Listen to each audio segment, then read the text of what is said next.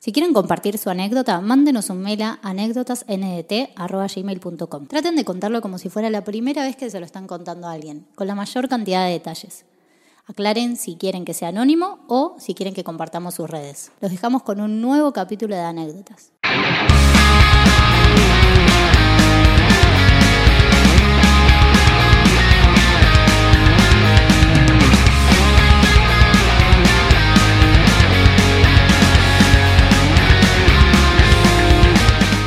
Vamos, anécdotas. ¿Cuántas anécdotas, eh? ¿Qué lo reparió? Yo al principio del proyecto dije, uh, mandará a la gente. Mira, ¿Te acordás? Me acuerdo de los primeros días me escribía, me decía, Crisky, ¿cómo estamos anécdotas? ¿mandará? ¿Habrán mandado a la gente? ¿Habrá mandado a la gente? Y la verdad, gracias a ustedes, gente, mira hasta dónde llegó este proyecto. ¿Qué lo reparió? ¿Cuál es la 50 esta? Más o menos. La ciento, 150 y pico. Bueno, vamos a arrancar con esta Oh, oh. hermosa anécdota, una nueva anécdota en este mundo virtual. Eh, Cristi, ¿algo para saber? Sí. Una de mis anécdotas favoritas y una de las favoritas del público de anécdotas, Favoritos. favoritas, no sé Está hablar, inventando otro idioma. es la de la Greenfield. ¿Te acordás que el muchacho Sí, buenísimo. droga a su secuestrador con DMT? ¿Cómo, Tremenda. cómo olvidarla? Bueno, Se la dejamos acá en tarjetitas. excelente. Sustancias. Sobre cómo deberías consumir en realidad ese DMT, los efectos, la ceremonia, nos entra en detalle. Y además para que pongan, después de esta, vayan a verse la otra y pongan en contraste lo que debe haber pasado con el chabón que fumó ese DMT. No digo más nada. Bueno, a darle.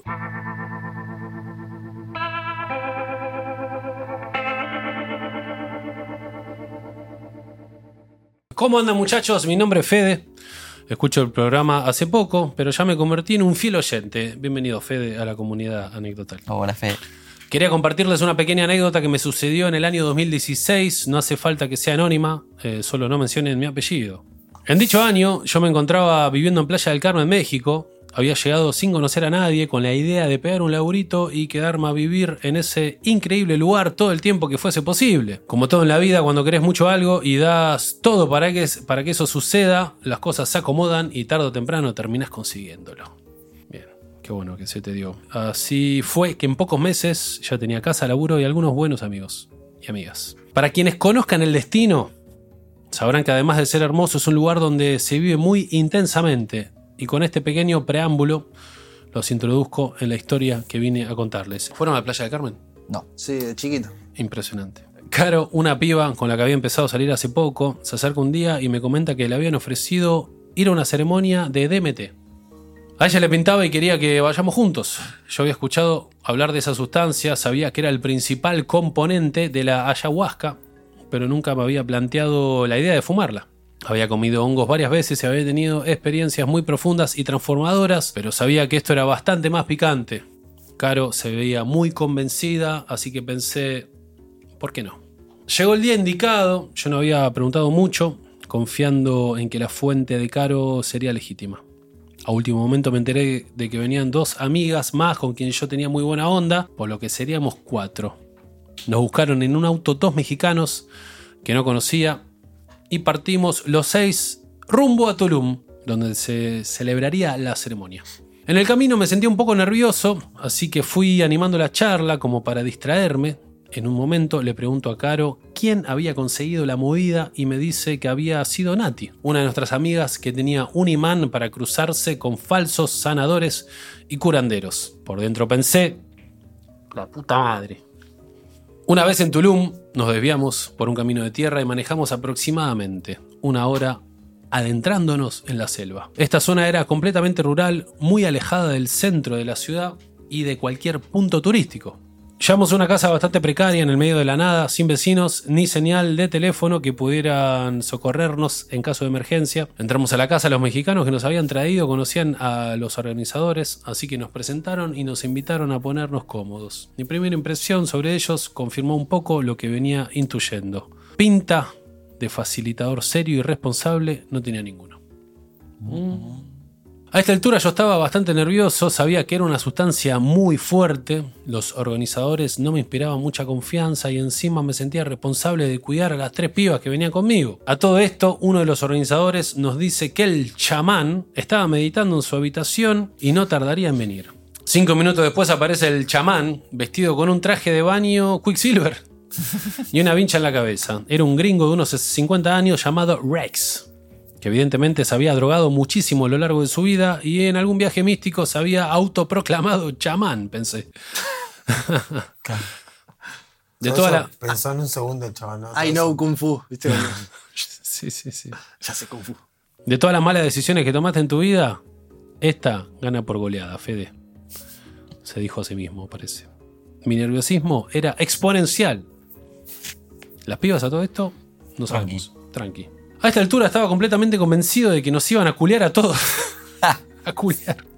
Después de chorearnos y dejarnos tirados en la selva. Por dentro pensaba, no quiero ser el primero en fumar, voy a ver cómo le pega al resto y después decido si quiero hacerlo o no. Muy iluso de mi parte, sabiendo que por lo general, y como dice el dicho, una vez que estás en el baile, tenés que bailar. Salimos al patio. El lugar estaba bastante sucio y desordenado, pero le habían armado un espacio circular que dentro de todo le daba un toque ceremonial. El chamán nos explica que tenía que hacer un trabajo especial con una de las participantes, que no conocíamos, iba a fumar primero con ella y después seguiría con nosotros. Luego de realizar un ritual chotísimo. Me Muy gusta la idea de un ritual recroto. Súper barato. Eh, bueno, tiró un baldazo de la bandina, ¿viste? Bueno. Vamos. Uh, se manchó Quicksilver. Uh, no. Bueno, bueno. Quicksilver. arman una pipa con DMT y fuman. El pegue fue inmediato. El pegue, nunca había escuchado el pegue, fue inmediato. Lindo pegué. ¿sí? Y por primera vez vi los efectos de ese potente alucinógeno en tercera persona. La piba empezó a llorar y a gritar como una loca. Y el chamán entró en un trance durísimo que lo dejó literalmente babeando como un bebé y balbuceando cosas inentendibles. El resto de los organizadores, entre los cuales se encontraba su esposa, se preocuparon y comenzaron a asistirlo. Evidentemente, perder al chamán en la primera seca no estaba en los planes. Al toque arrancaron. ¡pum! Claro, se el cayó mejor, del auto el el mejor soldado. Es tipo, para ir con, las vegas. Y ahora para el doctor. Y Queda todo. Apenas arranca. No había caso, el flaco estaba completamente noqueado y babeando. Rex is gone. Para los que no saben, Rex is gone es Rex se fue. Su esposa, en un intento desesperado por traerlo de vuelta y ya sin respirar y mantener la calma ante nosotros, le empieza, lo empieza a cachetear y le dice: Dale, Rex, rescatate, sos el chamán. Ante semejante sacudón, el flaco logra abrir los ojos e hilvana su primer frase desde que fumó: Yo no soy el chamán. Excelente. Él es el chamán. Señalando a uno de los participantes. El supuesto nuevo chamán queda igual de sorprendido que todos nosotros. Y yo, tipo, yo, yo vine a dejar las empanadas, ¿viste? Ah, el supuesto nuevo chamán que queda igual de sorprendido que todos nosotros sin saber si estaba presenciando algún tipo de epifanía y le acaban de revelar su misión en la vida o si realmente iba a tener que oficiar la ceremonia Claro. de ahora en más. En ese momento de confusión pensé, zafamos, si el chamán quedó fuera de combate, seguro se suspende la ceremonia y nos podemos ir a la mierda. Lamentablemente esto no fue así.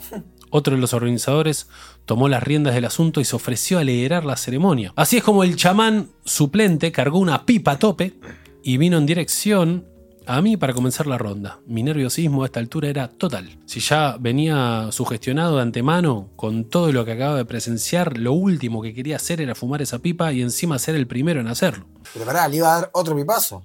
No, es el nuevo chamán. Cambió un chamán. El chamán, El chamán quedó nuevo, fuera. Eso Ah, sí, pero, pero el Le chabón. va a dar a este chabón para fumar. pero el chabón no había dicho que ya había visto algo. ¿No? ¿Vos fumaste antes de.? Era para ver si estaban atentos. El tipo se para delante mío sosteniendo la pipa, me mira fijamente a los ojos y con una mirada autoritaria me dice, fumá, guerrero. Guerrero. Ante semejante declaración, mi sistema operativo colapsa y en vez de salir corriendo, agarro la pipa y fumo la primera seca a todo pulmón como buen guerrero que soy. Al toque. Se comió el papel. Sí. ¡Ah! ¡Sí, mi capitán! Al exhalar comienzo a sentir los primeros efectos, no se parecía a nada que hubiese probado antes. Enseguida el tipo me ofrece la segunda y ya completamente jugado, jalo con toda mi fuerza una vez más, sabiendo que esta segunda seca era el pasaje directo a Narnia. Al exhalar el efecto me explota completamente en el cuerpo y la cabeza. Sentía como si me estuviera desmaterializando. Recuerdo haber pensado, esto es lo más fuerte que probé en mi vida. Me encontré con los ojos cerrados, sintiendo esta elevación y teniendo la total certeza de que la realidad como la conocía se acababa de romper en mil pedazos. Mierda. Hermoso. Cuando abro los ojos, las caras de todos tenían formas alargadas como avatares. Si fijaba un poco la vista, podía ver patrones geométricos de colores hermosos recorriendo la piel. Era como estar viendo el código escrito detrás de la realidad. Wow. Como un efecto, un filtro en el borde.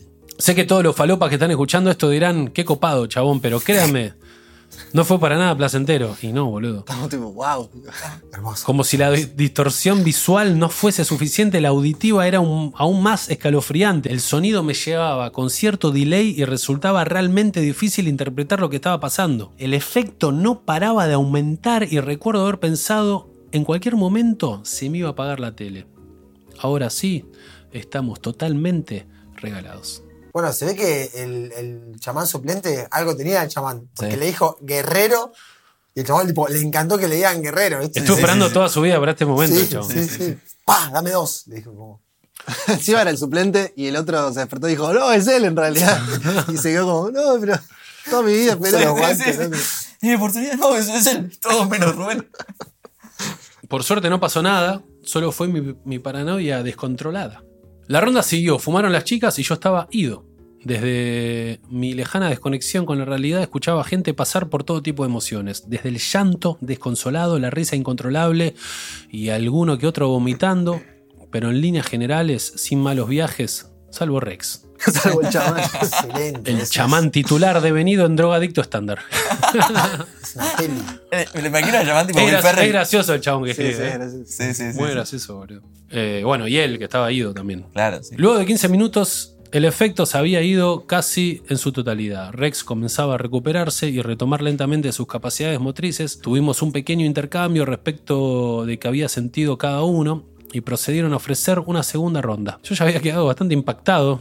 No había disfrutado ese quiebre con la realidad y les dije que no quería volver a fumar. Ante mi negativa, los organizadores, incluyendo al chamán recientemente resucitado, se rehusaban a dejarme cagonear. Ah, Su insistencia fue tan grande que terminaron convenciéndome a la fuerza. No. El ritual fue más o menos el mismo que el anterior, solo que esta ¿Dijiste vez guerrero? Rex, ¿Qué ¿Qué pasa? dijiste? Guerrerito. Vas a fumar igual, guerrero. solo que esta vez Rex iba a oficiar la ceremonia. Bueno, antes no sé qué pasó. Sí, sí. Le imagino, no sé por qué, el primer chabán que es sería en una peli John Goodman. ¿Lo a lo John Goodman? imagino a Will. Ferrell. Ah, Will Ferrell. Sí, sí, sí, sí, sí. También Pasado. Bueno, vamos a la segunda ronda. Sí, sí. To- Con una, con una peluca retrucha y un poco de pelo acá, sí. Gritando re Una bandana, una bandana. Quicksilver acá. Se acercó a mí, me puso la pipa en la cara y repitió las mismas palabras que su reemplazante. ¡Fumá, guerrero! Nuevamente me volvieron a hackear el cerebro con dos simples palabras. Y yo, como buen guerrero, obediente, le metí dos secas a lo William Wallace. William Wallace, no sé. Es su punto débil, ¿viste? Guerrero. Sí, sí, es el. el te decís guerrero y se va al, al muere. Que no, no soy un guerrero. No soy un guerrero. Se Claro, pone es como cuatro el- al toque el. Es como el McFly. Sí, gallina. Galli- Eres un gallina McFly. Una vez empecé a sentir los efectos, cerré los ojos y tuve una de las sensaciones más hermosas de toda mi vida. Ah, mirá, el chamán sabía lo que estaba hablando. Mm. Acostado en el pasto, me dejé ir con total confianza. A medida que el efecto aumentaba, me relajaba cada vez más cuando empecé a sentir la presencia observadora de lo que parecía un grupo de niños riéndose. Ellos estaban en ese plano elevado y no encarnado junto con la gente que me acompañaba. Mi sensación de bienestar y alegría era tan grande que comencé a reírme a carcajadas con esos pibitos. Qué alegría que me hayan convencido de volver a fumar. Simultáneamente en la vida real, el chamán y su ayudante empezaban a hacerme una limpieza energética. El primero me tiraba del dedo gordo del pie para sacarme la energía negativa. Yo por dentro pensaba, me siento joya, chabón, no, no hace falta que me hagas nada. Pero la verdad es que no podía ni hablar. Por su parte, el ayudante comenzó a agitar unas plumas sobre mi cabeza y mientras lo hacía, empezó a barrer de la escena a los niños reidores que eran lo mejor del viaje. Nada bien hacen. Luego de unos minutos volví a la realidad con una sensación de bienestar y de haber experimentado un estado del ser muy elevado. ¿Será así cuando morimos? pensé. Un detalle que me llamó la atención charlando con Rex cuando terminamos es que él también había visto a esos niños, decían que eran enanitos metálicos. Los enanitos. Que aparecen cuando fumas. Maquena. En fin, esa fue mi anécdota. Espero que les haya gustado. No intento hacer apología a las drogas. Si lo van a hacer, recomiendo investigar bien quiénes organizan este tipo de ceremonias y qué es lo que buscan ustedes con esa experiencia. Nosotros tuvimos suerte porque a pesar de no ser profesionales los tipos, eran buena gente, pero la incertidumbre de no saber si vas a fumar DMT o burundanga no se la deseo a nadie. Abrazo grande para todos y todas. Fede. Qué grande Fede. Muy buena anécdota. Excelente. Muy buena, bien Fede. detallada dentro de lo aparatoso gracio- que fue. Muy gracioso, Fede, la verdad. gracioso. Me hizo reír. Pará, me hizo acordar la segunda que, to- que fuma. Eh, yo fumé Salvia Divinorum. mm. ¿Ubicás? Sí, salve. Divinorum, que es la que pega. Y lo fumé con un bong y también cuando ina- inhalás, como que sentís que se te está yendo la cabeza y apenas largás el humo, como que el cuerpo se te va y me entré a estallar como lo que contaba el chabón. Como que me dio tipo, una sensación de Estallo de risa. estallo de risa total y se me fue el cuerpo, y, el- pero dura un minuto, ¿eh? Sí. Y volví y fue como, ¡ah! Bueno, ¡Qué lindo uno- esto! No sé Uno de mis más amigos eh, de Mardel, con la novia, eh, fueron a fumar eh, DMT con una piba que la tenía re clara, qué sé yo, y me contó exactamente eso, la novia. O sea, a mi amigo le pegó muy bien ya de entrada, Sí. y él me contó que cuando la novia fumó, fumó, hizo así. Tipo una Mm. cara toda, tipo, y que entró como en un trance re feo, mal, Ah, y se de risa. de miedo y no, no, como, como que se empezó a deformar ella, viste, como miedo, pero como que fue directo a los miedos, y después fumó de vuelta y le pasó esto, como que el mejor viaje de su vida, pero fue como que como que tuvo que sacar todo eso para después. Claro. Sí, no sé bien cómo es, pero eh, me hizo acordar a eso. Está- o sea, es exactamente esto. Eh, Qué, qué- qué loco que vuelvas a fumar. Tipo, Sí, es que tenés que hacerlo para mí. Como Claro. cuando tu viejo lo hicieron volver a subir al helicóptero para tirarse. Sí, sí, para, si no para te que el miedo. No, Ah. bueno, es que se ve que. Hay como. Buena referencia. Hay una frase reclásica que es como la oscuridad es parte del viaje. O sea, no hay manera de, Sí. de no Bueno, pasar por ahí. Es Carl como- Jung, hacerte amigo de tu sombra Claro. para alcanzar tu potencial absoluto. Yo fumé DMT con un chamán. O sea, le ¿Con pedí, le pedí a mi amigo chamán que me haga de droga. ¿Fuiste un guerrero, Cristian? Eh, no, el chabón, tipo, primero yo. Sí, él fumó un poquito lo que sobró. Pero también eran tres pipazos, en realidad. El primero eh, se puso todo medio colores muy intensos. El segundo pasó algo que, que él dice, que le veía la cara al chamán como si fuera San la Muerte, con dibujos con colores fluorescentes. Y veía esa especie de código escrito detrás de la, de la realidad, que fue como, uh, film, Simulación. le veía, me veía las manos y veía como esto se iba como destransformando en dedo y se iba convirtiendo en números que cambiaban. Eso de desmaterializarse. Sí, no, como que veía el código detrás de la realidad. Como si fuera eso, que eran numeritos. Claro, la claro. Como si veía bien profundo, veía eso. Y el tercero, sentí que atravesé un portal, no sé qué pasó, y estaba como en un lugar, descampado abierto, y había como una especie de criatura que era como una especie de tallo de flor, y con sus hojas sostenía lo que parecía ser su cabeza, que era como una especie de figura geométrica de lados imposibles, tipo miles que iban transformándose, y cada uno de esos lados tenía un ojo. Y estaba como así adelante, arriba mío, mirándome, como Como muchas subjetivas mirándote. era como, era como un cubo, como si fuera un dado de 7000 caras. Sí. Y, y con sus ojos tenía algunos mirando por otro lado y otros me estaban mirando a mí, pero me daba mucha paz. Estaba como arriba mío. Es que ponerle Alicia en el País de las Maravillas, no sé, todas esas. Todas Sí, esas series, boludo. O sea, todos esos dibujitos salen todo Sí, medio son de, cuentos. Fue el libro, sí. de- de viajes No, y hace- además, ponerle lo que le pasa al loco. así lisérgicos. a- ¿no? a Sí, Lewis Carroll, que es el de el Alicia en el País de las Maravillas, alto drogadicto. Bueno, Bueno, ahí está. Eh, Fede, que en un momento al principio estaba dudando, que también es como es reentendible, de, de los locos de ahí, y, y escuchaba como su propia voz, viste, prejuzgando.